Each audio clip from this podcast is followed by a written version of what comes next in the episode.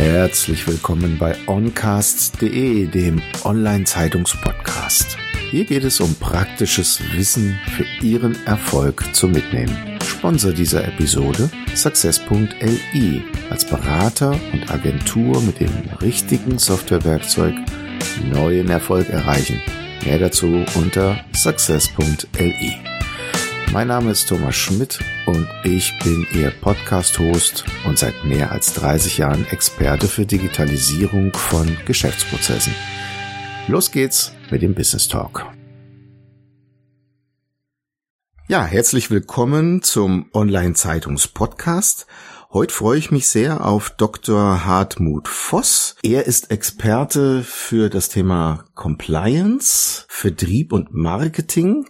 Aber was er speziell tut und wo er hergekommen ist, auf diesen Weg nimmt er uns jetzt vielleicht mit. Lieber Herr Dr. Voss, wo kommen Sie denn her und wie sind Sie zu dem geworden, was Sie geworden sind? Ah, wo komme ich her? Also ich bin geboren im Sauerland habe dann äh, Betriebswirtschaftslehre studiert an der Uni in Siegen und äh, danach am Marketing-Lehrstuhl in Bayreuth eine Doktorarbeit über das Thema internationale Wettbewerbsstrategien geschrieben, bin dann also beruflich weitergegangen, äh, habe für die Firma Pepsi Cola, dann für die Firma Sony und dann für Nokia äh, in verschiedenen Vertriebs- und Marketingfunktionen und General Management Funktionen gearbeitet und habe mich dann im Jahre 2011 selbstständig gemacht mit einem ehemaligen Nokia-Kollegen zusammen und da haben wir die Trinasco gegründet und äh, ja, das äh, da beraten wir Unternehmen heute zu dem Thema, wo wir wahrscheinlich gleich noch ein bisschen mehr drauf kommen.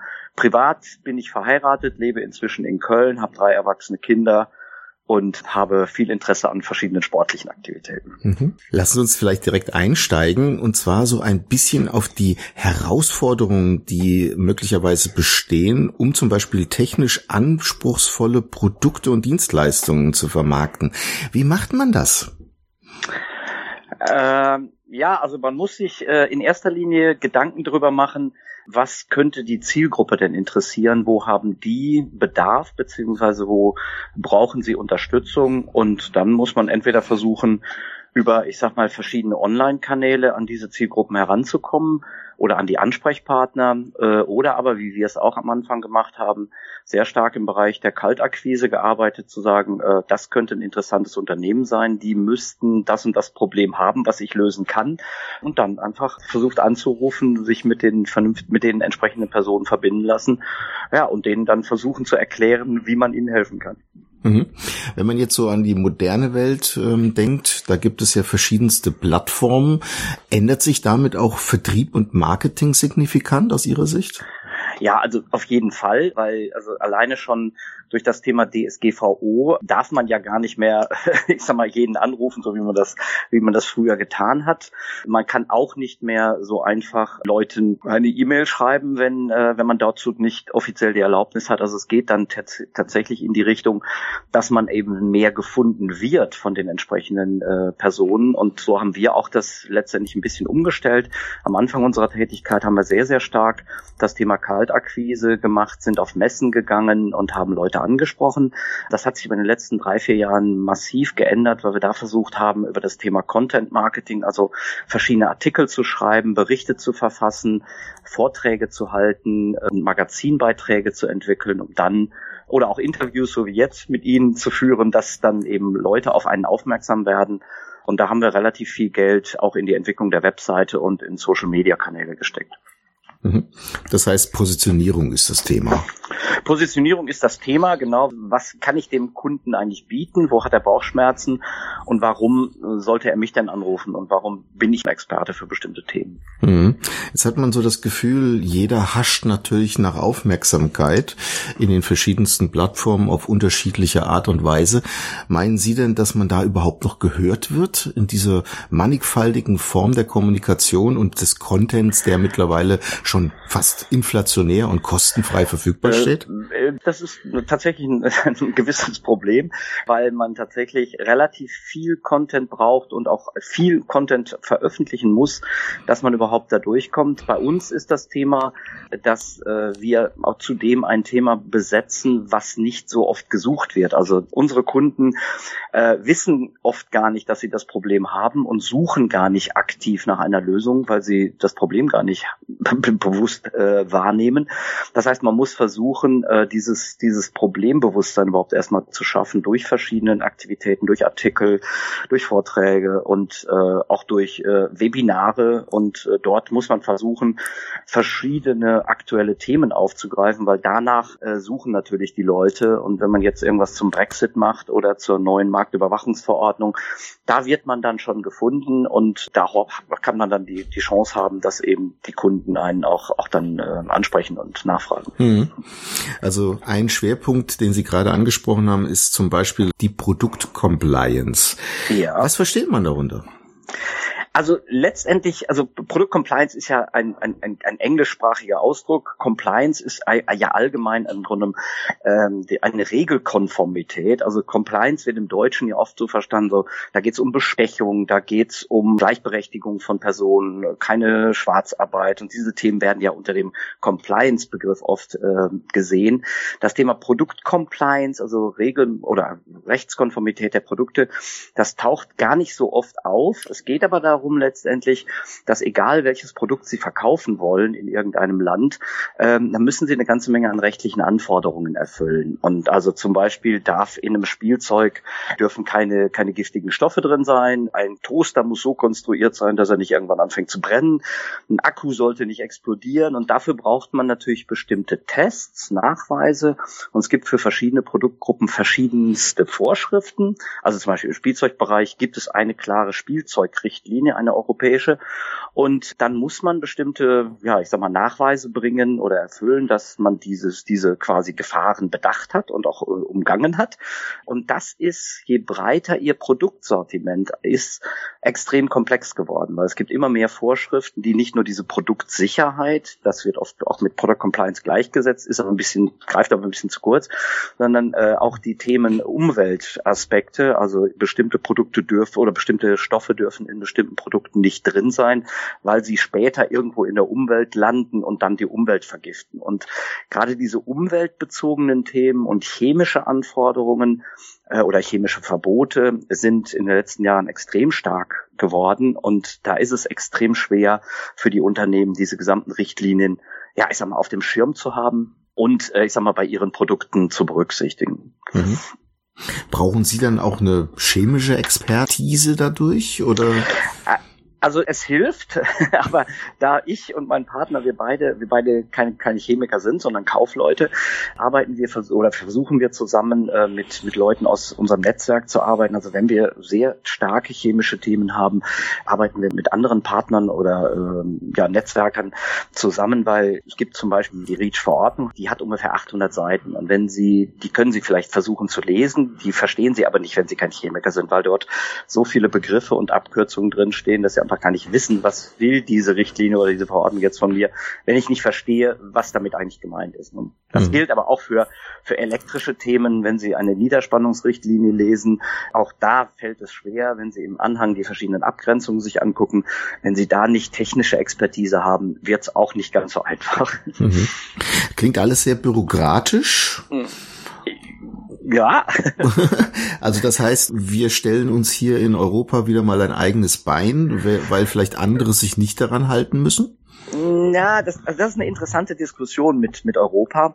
Wir kümmern uns vor allem um Europa, weil wir uns da am besten auskennen, beziehungsweise weil wir da auch, weil wir hier, hier, hier zu Hause sind, sagen wir mal. Wir kümmern uns in der Regel oder nicht in, um asiatische oder, oder amerikanische Märkte, weil alleine Europa ist schon schwer genug. Aber was, was oft verkannt wird, ist, dass man sagt, es ist Bürokratie, da kommt so viel aus Brüssel. Wir glauben aber, dass es eigentlich der, das Gegenteil ist der Fall. Die Europäische Union versucht ja seit Jahren bestimmte Sachen zu harmonisieren. Und wenn ich gerade von einer europäischen Spielzeugrichtlinie gesprochen habe, bei Richtlinien ist es so, dass die Sicht an die Länder richtet. Also wenn die Europäische Union eine Richtlinie erlässt, dann heißt das, die Länder müssen die in nationales Recht umsetzen. Das ist früher gang und gäbe gewesen, weil die Europäische Union auch noch nicht so stark war.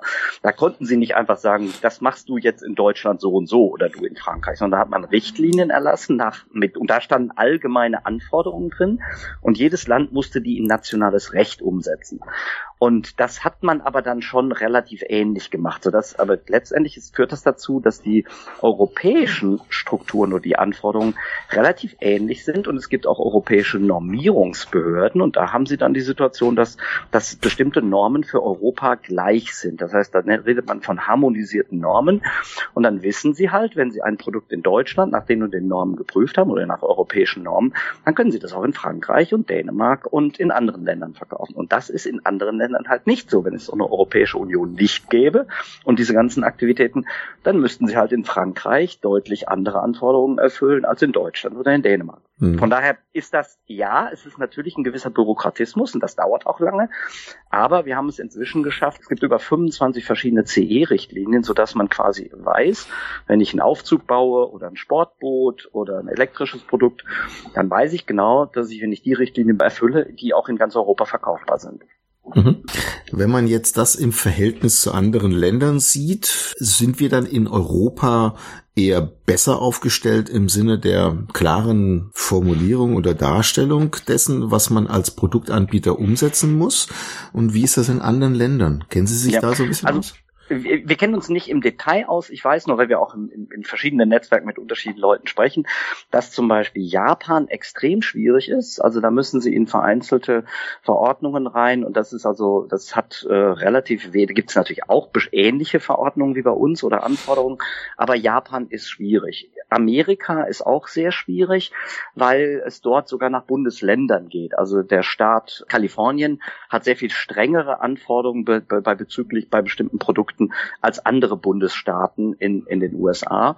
Aber die Amerikaner, also so viel, so viel kann man sagen, die Amerikaner haben prinzipiell ein anderes System. Weil wenn sie in Amerika was verkaufen, dann müssen sie nicht tausende von Anforderungen vorab erfüllen. Sie können relativ einfach sagen, okay, ich bringe das Produkt einfach auf den Markt aber wenn es dann schief geht, haben sie deutlich höhere Schadensersatzforderungen. Sie kennen diese Diskussion mhm. mit dem, mit dem Kaffeebecher aus der Mikrowelle oder die Katze in der Mikrowelle und so. Das, das, ich weiß gar nicht, ob das jemals passiert ist, ob das ein Gerücht ist, aber es ist so, dass, dass sie weniger Voraussetzungen brauchen, um Produkte in den amerikanischen Markt einzuführen, also nicht so strukturiert wie in Europa. Wenn es dann aber ein Problem gibt, dann sind sie als Verantwortlicher in diesem Land deutlich angreifbarer, als wenn sie das in Europa machen. Wenn sie in Europa sagen, okay, ich habe das alles erfüllt und dann passiert trotzdem was, weil irgendwo in der Produktion etwas schiefgelaufen ist, weil irgendein chemischer Stoff drin ist, den sie tatsächlich eigentlich, der da nicht drin sein sollte. Wenn sie aber nachweisen können, dass sie vorab alles getan haben, ist natürlich die, die Angriffsfläche deutlich geringer in, in Europa. Mhm. Wenn man jetzt mal von physikalischen Produkten absieht und schaut auf ja. digitale Produkte, gilt das denn da auch? Äh, das ist ein spannendes Thema. Es gibt ein, ein sogenanntes Produktsicherheitsgesetz beziehungsweise eine europäische Produktsicherheitsrichtlinie. Und das Problem mit Gesetzen oder mit auch mit Normen und Anforderungen ist ja immer, dass die natürlich immer so ein bisschen dem technischen Fortschritt hinterherlaufen. Also wenn Sie sagen, okay, ich vor, vor 15 Jahren kannte ja keiner Bluetooth, also konnte man Bluetooth nicht regeln. So, dann hat man irgendwann Bluetooth erfunden und dann kann natürlich, so ist ähnlich so wie beim Doping, ähm, die Dopingkontrolleure rennen ja auch immer denen hinterher, weil da hat wieder ein neuer ein Arzt was, was Synthetisches erfunden, was man noch nicht nachweisen kann. Also rennen die Dopingbehörden letztendlich immer den, ähm, den, ich sag mal, cleveren Ärzten hinterher. Und ähnlich ist es natürlich in der Gesetzgebung. Sie können natürlich nur etwas regeln, was sie technisch auch schon begriffen haben oder was technisch schon entwickelt worden ist. Und deswegen gibt es diese europäischen Norm, Normungsorganisationen, die dann versuchen, immer auf dem neuesten Stand der Technik zu sein, so nennt man das auch. Und das fließt dann in Normen oder Gesetze ein. Und äh, wenn Sie jetzt digitale Produkte ansprechen, das ist ein, ein Riesenthema, auch in der Europäischen Union. Wie ähm, schaffe ich denn Produktsicherheit für Produkte, die sich eventuell weiter verändern? Also Sie haben jetzt ein Smartphone, das ist sicher, wenn Sie das einführen. Aber dann spielen sie später eine Software auf und damit verändert sich ja das Produkt und macht vielleicht irgendwas, was es gar nicht soll und würde dann vielleicht nicht mehr sicher sein. Das ist im Moment in der Diskussion. Ich glaube, das ist noch nicht klar, wie man das regeln kann. Aber es gibt äh, im Europäisch, das Europäische Parlament hat äh, Ende Dezember, glaube ich, ein Papier veröffentlicht, wo sie der Europäischen Kommission als quasi Regierung den Auftrag erteilen, gerade das Thema Produktsicherheitsrecht zu modernisieren. Und da ist dieses Thema digitale Produkte, Produkte, die durch Software zu verändern sind, ist ein Riesenthema weil man hm. weiß, das ist natürlich auch nicht so einfach zu lösen. Klingt alles immer so, klingt immer alles so kompliziert. Manchmal hat man als Unternehmer gar nicht mehr das Gefühl, wie groß der Abstand zwischen zwei Fettnäpfchen ist, in die man möglicherweise reindreht ja. könnte, noch dass man überhaupt die Anzahl der Fettnäpfchen kennt. Wie kann man ja. diese Komplexität irgendwie in den Griff kriegen? Also das ist natürlich sehr komplex. Wir vor allen Dingen, wenn Sie je, je mehr je mehr Produktbereiche Sie haben. Also wenn Sie, ich sag mal, bei früher bei Sony, da haben wir natürlich bestimmte Produkte der Unterhaltungselektronik gemacht. Und wenn Sie jetzt, ich sag mal, nur nur HiFi-Anlagen bauen oder nur Lautsprecher bauen, dann haben Sie irgendwann das Gefühl, okay, ich weiß, welche Richtlinien es da gibt, ich weiß, welche Normen zu befolgen sind, dann sitzen sie natürlich in irgendwelchen Verbänden und da wird natürlich auch über sowas gesprochen und solche Normen und Gesetze fallen ja auch nicht vom Himmel, die haben ja eine Vorlaufzeit und das heißt, die, das dauert ja dann, äh, bis, bis dann das in Gesetzestexte einfließt und die Leute in den Verbänden haben das natürlich schon vorher irgendwo mitgekriegt, dass da sich was ändert. So, das heißt, wenn Sie einen engen Produktbereich haben, dann haben Sie eigentlich in der Regel die Chance, das einigermaßen zu strukturieren und auch in den Griff zu kriegen. Je breiter Ihr Sortiment ist, umso schwieriger wird es natürlich. Also wenn Sie Bekleidung, Spielzeuge, persönliche Schutzausrüstung, also Sturzhelme oder sowas verkaufen, dann wird es natürlich sehr komplex und vor allem wird es sehr komplex und das ist so ein Thema, was wir im Moment gerade merken. Der gesamte Onlinehandel, der produziert und entwickelt ja gar nicht mehr selbst, sondern er kauft meist von asiatischen oder chinesischen Herstellern und die Leute, die in Europa Verantwortung haben, haben dieses Thema, welche Gefahren gibt es, welche Materialien, haben das gar nicht so richtig auf dem Schirm und äh, da ist es natürlich extrem schwer für die Unternehmen, also diese, diese diesen, diesem, diesem, ja, diesem, dieser Komplexität Herr zu werden. Was wir machen, wir arbeiten mit einer, mit einer Plattform, die äh, den Kunden hilft, die verschiedenen Richtlinien zu erfassen, beziehungsweise die Plattform sagt ihnen auf Knopfdruck, okay, wenn Sie einen Toaster haben, den Sie nach Frankreich verkaufen wollen, der hat die und die Spezifikation, dann müssen Sie das und das und das machen, die und die Dokumente vorweisen äh, und das müssen Sie eben bereithalten. So und äh, diese Plattform äh, hilft den Unternehmen dann äh, mit mit ihrer Komplexität umzugehen und in der Plattform ist dann auch eine bestimmte Kommunikation mit dem jeweiligen Lieferanten, so dass der äh, die Dokumente, die er eigentlich hat und die der Kunde ja braucht, die, die er alle in der Plattform ordnen kann, so dass sie quasi in einem, ich sag mal, Universum alle Anforderungen und Testberichte und Dokumentationen vereinigt haben. Und es geht, also meines Erachtens nach, geht es nicht mehr ohne eine elektronische Lösung, mhm. das Thema in den Griff zu kriegen. Also das kann man nicht mehr mit Excel oder mit Karteikarten machen. Also es klingt komplex und es wird sicherlich nicht leichter. Vielen herzlichen Dank, Herr Dr. Voss, für die Zeit, die Sie uns geschenkt haben. Vielleicht noch eine letzte Frage. Gibt es irgendwelche Bücher, die Sie im Laufe Ihres Lebens inspiriert haben, die Sie mit uns teilen möchten? Ähm, ja, da gibt es eine ganze Menge, aber ich nehme an, dass sie, äh, dass wir jetzt nicht äh, noch über 20 Bücher sprechen. Also äh, was mich enorm inspiriert hat, das aber eher auf der privaten Ebene, ist in den letzten zwei Jahren äh, ein Buch oder eigentlich zwei Bücher von dem Autor Yuval Noah Harari. Ich weiß nicht, ob Sie den schon mal gehört haben. äh, das heißt ja. äh, eine kurze Geschichte der Menschheit, beziehungsweise das zweite Buch heißt 21 Lektionen für das 21. Jahrhundert. Das halte ich für für extrem wichtig eigentlich von jedem gelesen zu oder das ich fände gut, wenn das jeder lesen würde, also wo, wo die Menschheit herkommt, wohin sie sich potenziell entwickelt. Also ein, ein faszinierendes Buch. Oder ich habe es als Hörbuch gehört beim Laufen, aber äh, das ist auch dann interessant. Was mich während meiner Doktorarbeit und auch während der Zeit, wo ich äh, die ersten beruflichen Schritte getätigt habe, sehr inspiriert hat, weil ich auch über Strategien und, und, und Wettbewerb nachgedacht oder geschrieben habe, äh, sind eigentlich zwei Bücher von Michael Porter. Das eine ist das heißt Wettbewerbsstrategien, das kennt eigentlich jeder Betriebswirtschaftsstudent. Was weniger bekannt ist, ist, das hat er in, äh, und damit habe ich mich auch in der Doktorarbeit sehr stark beschäftigt, er hat das Buch ausgeweitet auf den globalen Kontext. Das Buch heißt Competition in Global Industries und das ist ein, ein faszinierender Ansatz, wie er verschiedene Branchen und Unternehmenstypen ordnet.